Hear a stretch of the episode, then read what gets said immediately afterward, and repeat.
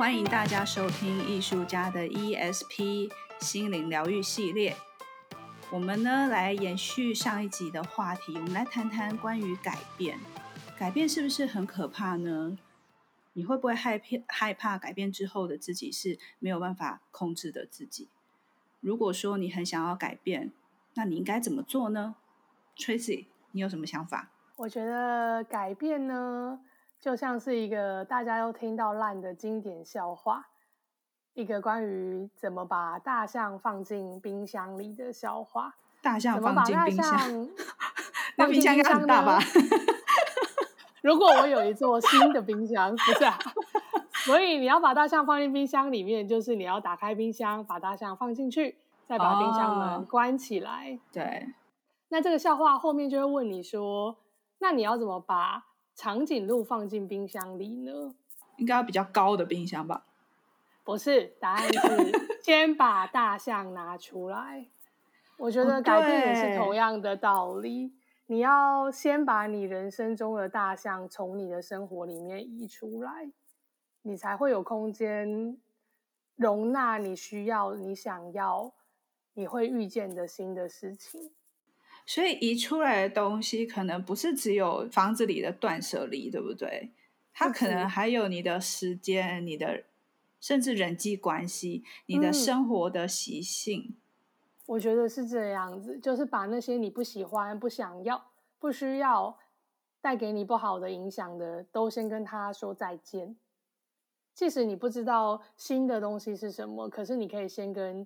你不要的东西说再见。可是如果每一件东西我都很想要啊，我又很想改变啊，怎么办？你为什么会这么任性呢？没有，没有，我就是你知道，一定会有很多朋友会这样子，对不对？我跟你完全不同，我是我跟你是你像你是说你什么都想要，我觉得我是我根本不知道我要什么，可是我不管了，我先把我我，但是我知道我不要什么，所以我把不要的先移出来。这个是我的思路啦。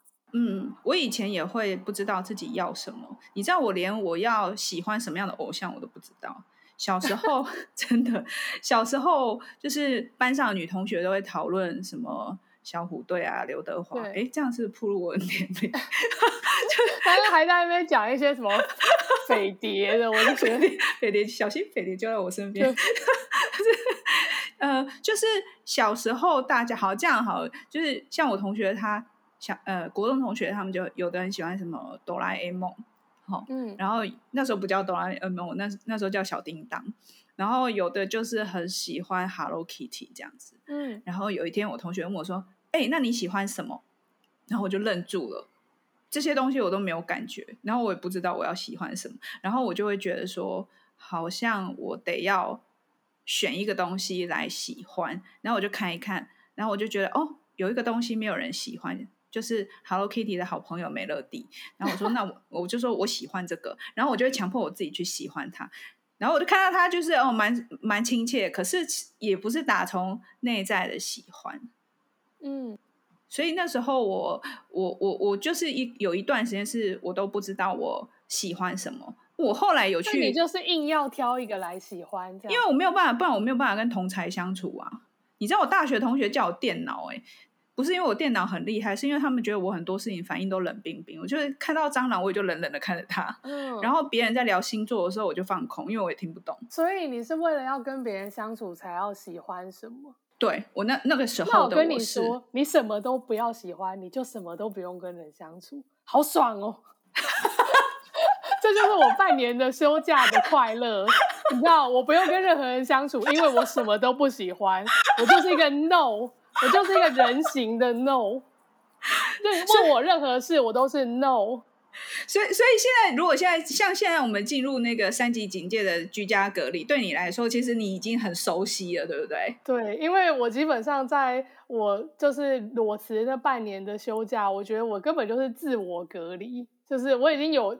半年的隔离演练了，可以这么说。那你那时候，你你觉得这半年有给你什么样的变化吗？其实很多哎、欸，就是我对于自己最大的变化，应该就是现在很多大家也会讨论关于疫情带来的生活形态的改变。嗯，就是这种生活的方式，使我们对于自己想要过的生活形态所追求的生活，或者是什么东西对我们来说是真正重要、没有办法舍弃的，你会有重新的一个观感。例如说，疫情，因为疫情的关系，很多你就会避免跟人接触嘛。对啊，所以你就会觉得很多朋友其实不用这么常跟他们见面吃饭联络，因为现在见面很危险。对，可是还是会有人想要人与人的连接。但是那个你拼你拼死也要连接的人，或者是说你怎样，你也是想办法要跟他聊到天，学线上工具，约一个赖通话什么的，那个就是你真正重视的东西。可是以前你会很难分，所以会有人说什么哦，他他生活他都没有留时间给他的爱人，因为他生活里面充斥了很多人。Oh. 可是只有到这个时刻，我觉得大家才会更明白自己真正不能割舍的是什么。那你觉得在这段时间里面，有哪一些就是你的改变的迹象或者是线索？因为我看你之前跟我分享的是说，哦嗯、你发现你睡眠变多，然后创作欲也增加。哦、对，其实那是一段还蛮奇妙的生活。其实，嗯，我活得就像一个废物吧，可以这么说。为什么要这么说？我那个时候就只想要休假，然后我也不打算要什么接案或找工作。嗯然后只想要过自己岁月静好的日子，我连玩的力气都没有。我不想要去旅行，我也不想跟朋友见面聚会，所以真的就是跟隔离没有什么两样。那那段时间我每天大概都是怎么过的呢？首先我会睡到饱，就是我、嗯、我我会我没有什么事情，我一定要早起了，所以我睡得很饱。嗯，然后我睡我睡饱以后呢，我就会开始。第一件事，我会先做一点冥想，就是那一段时间我养成了固定冥想的习惯，在早上，在睡前，嗯、然后有时候我会做一些自由书写，就是透过写的方式来把心里冥想的念头，就是变成文字，让它流动出来。然后我非常积极的去练瑜伽，我加入了我家附近的一个瑜伽会馆，该不会是对面巷子里那一间吧？哦，对对，你很熟，因为我们是邻居，我们其实是住在新店区的那个居民。我那一间观察了很久，但是我没有加入他，我选择加入健身房。我们还是坚守防疫的社交距离，没有因为住得很近就是那个对跑出来。我们还是我们现在还是在各自的家里面录音。对，然后那段时间我就每天都去上瑜伽，而且一天上不止一堂，我一天都会上到两三堂。哦，一堂一个小时，两三个小时，OK，很多啊，蛮多的，很棒哎。那我就买那个会馆的那种无限会籍的那种通行证，嗯、然后秉持着一个很欧巴桑的概念，就是要上上好上满。嗯，结果你会去算说要上几堂才会划算？我后来有结 算，讲出来我觉得吓会吓死人。说来听一下，你要猜吗？我三个月内上了几堂瑜伽课？三个月 total 是吗？对，我想想看啊，如果一天三个小时，然后一周算五天好了，三五十五，四十五，一百五十个小时，一百五十堂。OK，那我公布答案。好，我在三个月内上了两百八十一堂瑜伽课。哇，差点把人家 Core Yoga 上倒吧？我看。哪来有马上还每天来这里洗澡？想说这位小姐怎么这么闲？一定是贵妇，每天都来，是没有工作没有错。然后，所以每天就睡到饱，冥想、上瑜伽。再来是我那个，我每天自己煮菜啊。Uh. 我我会去市场，大概两三天去一次。然后，其实我以前是不会下厨的，但那段时间我就是想要练习做菜，所以我会我每天的晚餐就是自己煮这样子。但还蛮、就是、他讲晚餐自己煮，是因为他早餐跟午餐都不用吃。没错，我那段时间很奇怪，就是我每天只吃一餐，而且是一个每天上三三堂瑜伽课的人，居然一天可以只吃一餐。你你上课前你会吃东西吗？不会，因为呃，运动如果肚子里面有东西，其实感觉很不舒服。就是我连水都不会喝太多。哇，所以你等于是空腹。对哦，所以那你有瘦吗？有，我在半年内瘦了六公斤。天哪！然后那是一个很真的很像隐居般的一种修行般的生活。虽然我还是有出门买东西、上瑜伽课，所以会见到人，可是我感觉我活在自己的世界里，就是我跟大家都没有关系了。然后在社交呃平台上也非常的低调，没有什么没有什么发言，然后也不会跟朋友有太多的对话，跟家人也很少。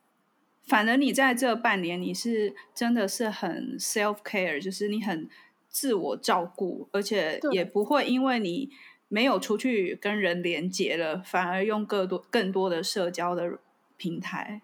嗯，完全不会，我就呈现一个很自给自足，然后很平静的状态。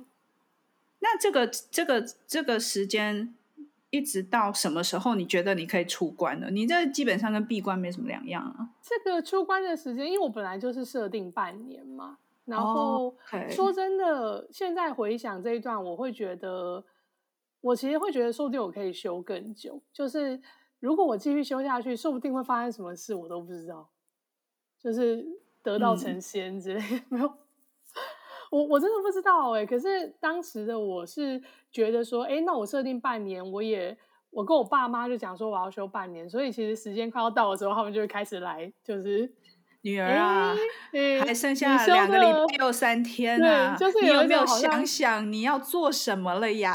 对对对对，exactly，很像很像，对，就是类似这种。啊，而且就会有人说，有一种说法，我会听到我妈爸妈讲，他就说什么，如果你修太久，你会你会修的太过，你就没有办法就是弹回来了，你没有办法再振作起来了。他就怕你一修就修下去了，是吗？对他，我就想说，他们是不是怕我一修就变成一个彻底的啃老族，所以他们就很害怕。你真的是半年到，你觉得我半年到了，所以我要推开门，我要开始。跟人跟外界接触，还是你有什么样的机缘，让你去跨出这半年的隐居生活？哎，我老实说，呃，其实我并没有到半年才就是跨出来，或是我没有什么 timing。可是，呃，蛮有趣的是，这段时间，简而言之来说，几项改变，就是在休假这段时间，我的睡眠时数变得很长。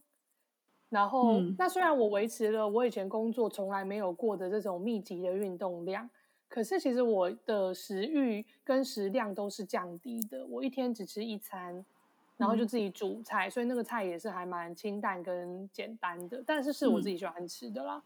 嗯，然后嗯，食欲就降低了，然后你的物欲也会物欲也会变得很简单，因为你。你不太受到别的事情的刺激了，就是你又不太看社群平台，你也不太看，就是呃影剧娱乐，所以你就是活在一个自己的生活里面，你没有什么需要的东西的感觉。所以你连什么也不会在家看电影或者是听音乐之类的吗？呃，我有，我没有听音乐，然后我有看一些剧，但是非常的少，因为。说真的，我真的光是花在买菜、做菜、练瑜伽的时间，我一天就差不多了。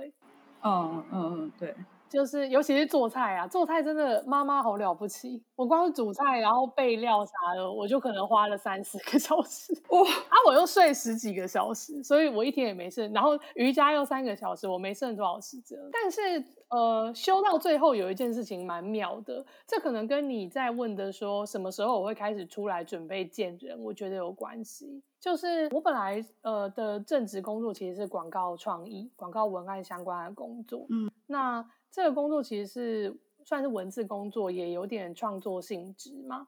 那一直以来，等于说像你是舞台表演相关的创作者，所以创作就是我们的工作。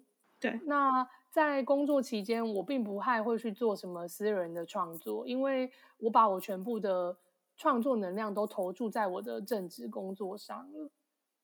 那有点奇妙的是，在休假的那半年，慢慢休，大概休到第四个月的时候，我睡眠变多，然后食欲减少，物欲降低，唯有一件事情，还有一件事情是增加的，什么？就是我的创作欲，嗯，增加了，我的创作欲跑出来了。开始有东西想要说，对，我就开始有东西想要说，然后我就开始会写一些可能有点像是诗的东西，就是一些短句、短短的句子，然后那是一个我的感受，我把它结晶出来。嗯，可是那些感受也不太是我当下的感受，这很像是你反刍你的过去以后的一种结晶而成的创作。因为那那几个月我生活根本没发生太多新的事，我是在一个很平静的一个心情跟。没有太多变化的生活里面的，这好像是一种排毒齁，就是过去十年的那个便秘的生活，在那三那半年就慢慢的铲除。在写的时候，我其实可以清楚的感觉到我当时的，或者说我还记得当时的事件跟一些些感觉跟情绪。嗯、可是写出来的时候，它其实真的出来了，然后你也会用一些不太一样的方式来处理这个情绪，因为已经是。一个后后置般的在处理这个情绪了。关于这个，这个就其实是一个 input 跟 output 的平衡。嗯、然后关于这个 input 跟 output 的平衡，其实我我也可以分享一个曾曾经的经验。呃，以前在做创作的时候。我们都是有很多话想说。那现在回看，其实年轻的时候创作，很多时候是情绪，就是你有满腔的热血，或是满腔你觉得这社会不了解你，你的家庭不了解你，或是你你想要表达的立场，然后你有满满的情绪，所以你透过这些创作，不管是文字、舞台表演，然后载歌载舞，甚至是可写呃呃写剧本等等。画画，你把这些全部就是发泄出来。可是到后来，慢慢的，因为你生活一直在这种起起伏伏的心情下，其实你也会想要寻求平静，你也会想要寻求解答。就开始对我来说，我那时候开始走上了就是灵性觉醒的道路，慢慢慢慢的去挖掘，会经历一段很长时间的静默，不想讲话，也不喜欢讲话，然后。呃，喜欢聆听，然后我也不太跟外界接触。可是因为那时候网络也没有像现在这么，就是网速那么快，然后有这么多好看好听的东西，就是没有那么多的平台，所以那时候也我也会，比如说我可能固定我会写写部落格，可是那写都是我自己想写而已，就是我想，然后我就写。嗯，那一直到到一个阶段，有一天我突然发现说，我不知道我作品我要写什么。因为我发现，我过去看不惯的事情，或是我觉得不合理，或者我想，我想，我想要诉说的这些东西，在那在后来的我看来，我觉得，哎，就是人生不同的面向，他就转个弯就没了。就那个情绪被消磨掉的时候，我突然发现，那个创作力，就原本的创作力不见了。然后那时候我有点惶恐，因为那时候惶恐是觉得说，好像。做创就是做剧场好无聊，我不知道干嘛，就是反正讲也都讲那些，嗯、然后做也就是这样子。那那时候当然还没有做到什么很很很了不起的演出，可是你就已经觉得说，好像就是这样啊。你去你去大的剧组，去更厉害的导演那边观摩学习，大概就是这样子。你也看不到更多新鲜的事情，然后就是很多都是人跟人之间的碰撞，然后沟通。然后你你就是你追我打，然后每天都在赶 deadline。那创作的东西就就是你会觉得 what's the point？你你你现在想好了放到台上，那个时效性就过，或者是你这个东西放上去，你好像也没有觉得。所以所以那不过就是你就是一个小小观点，我觉得没有办法有让我有一种。开展的感觉，然后我就我就又往后退了很很远，然后我就开始做书写，然后那时候的书写是我看了一本书，叫做《创作是创作是灵性疗愈的旅程》。哎，我有没有记错中文？它的英文名字叫《The Artist Way》，是。一个叫茱莉亚·卡麦隆，就是 Julia Cameron 的书，我在以前的节目也有提过他。我那时候就看到他，因为这本书在国外很久，大概二三十年，然后很多大概他上面写说大概有七千万以上的人，就是受这本书的影响或启发，这样。哦。那我就真的，我就那时候也是刚好有一段时间是可以很完全的，因为也不知道干嘛，这样就是可能在那个转换期吧。那我就每天早上起床的时候，我因为他的他的书的章节是呃会给你一个礼拜的功课，所以我那时候真的就是一个礼拜，第比如礼拜一起来我就看看完我就开始做他的功课，然后我就是每天早上就是做所谓晨间书写，它上面书里面写说每天写三页，那我有时候就会一直写到写到不能，就写到不知道写什么为止。那不管你你脑海中的思绪是断断续续的，或者是很很支离破碎都没有关系，你就写。可是你往前写三个月，你都不要回看，嗯、我觉得很神奇哦。那一整本书看完也差不多，就是差不多也将近快快半年一年的时间。我整个看完之后，我发现我的思绪可以做，可以出现一个油水分离的现象，就是。很酷，那个那个油水什么油水分离？油水分离的现象就是，就是我称之为油水分离。让人好奇哦，因为我发我那时候就发现说，我我在写的时候，我发现有一些很更真实、更接近真理，或是更接近中性的。有人说是智慧，你接通了某种智慧之语或什么，就是总之你在写的时候，一开始都一定是很情绪性的，或者是。很困惑的字眼，可是到最后你会发现，你写出来的东西跟上面飘的东西，它是两个轴线，就是你上面思绪还是会飘出一些，就是日常生活生活狗屁倒灶的事情，可是你下面会写出一些很 decent、很有分量感的话，然后我就有点介于自由书写跟 craft 作品之间吗？呃，我觉得他更倾向自由书写，可是自由书写有时候你睡前写很容易变流水账。早上起，我刚刚就是很想知道说，说我刚刚就突然在想，自由书写跟创作的差别。或可能是在哪里？虽然说我在创作的时候真的也很有流动感，可是如果真的要讲，我觉得跟自由书写还是有蛮大的差别。就是自由书写真的没有办法变成一个重复阅读的作品之类的。对，所以我呃，我所以我现在就是要讲说，它对于我后来的创作起了很大很大的帮助。我在这样的书写的习惯，我大概维持了很多年，就有好几年的时间。那他后来我发现最我最最明显的改变就是。当我开始在排练工作的时候，我不是用写的哦，就是他后来帮助我思绪油水分离。是我光是在创作，就在排练场里创作的时候，我的思绪它也会自动分轨哦。他会就是我，我好像可以抓住抓住下面那个更真实的声音，oh. 然后上面的东西就让它这样飘，oh. 然后再更进阶到后来的时候，我就停止了这样子的练习，是因为我觉得好像要再转换别的方式的时候。我就开始好像已经很有意识的知道说，今天当我在创，比如说我创作，我最常使用就是台词嘛。我在写台词的时候，我就可以很快的、很精准的知道什么样子的台词是有用的，什么样的台词是没有用的。有一些台词是头脑，我说头脑就是你脑子想，你觉得应该要讲这个。其实蛮多的剧本，尤其是很语言堆砌的剧本，其实很多时候都是头脑的。思绪就是上面这一层飘进来，可是如果你要真正能够掐住观众的情绪，它是下面的这一层。所以后到我后来开始，呃，在开始写创作的时候，我就发现说，我几乎只要频率校准之后，我我觉得我动笔都不太需要改。你你其实会觉得那里是有一种好像如有神助，可是我会很小心的使用这个东西，因为。我不是无时无刻，因为他已经不是为我心里的情绪想要去释放而去写这个东西，而是我真的觉得好像有对到一个更大的频率，然后只是透过我说出来。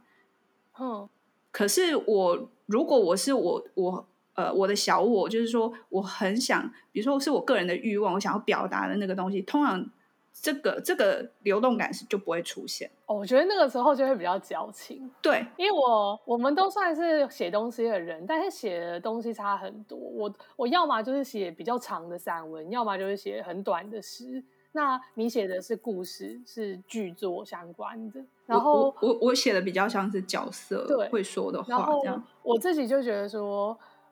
呃，诗比较还，哎，其实都一样。我觉得，就是如果你用太多头脑，你写出来的东西会蛮矫情的，所以你就会觉得那个角色讲话也太，譬如说书面语了。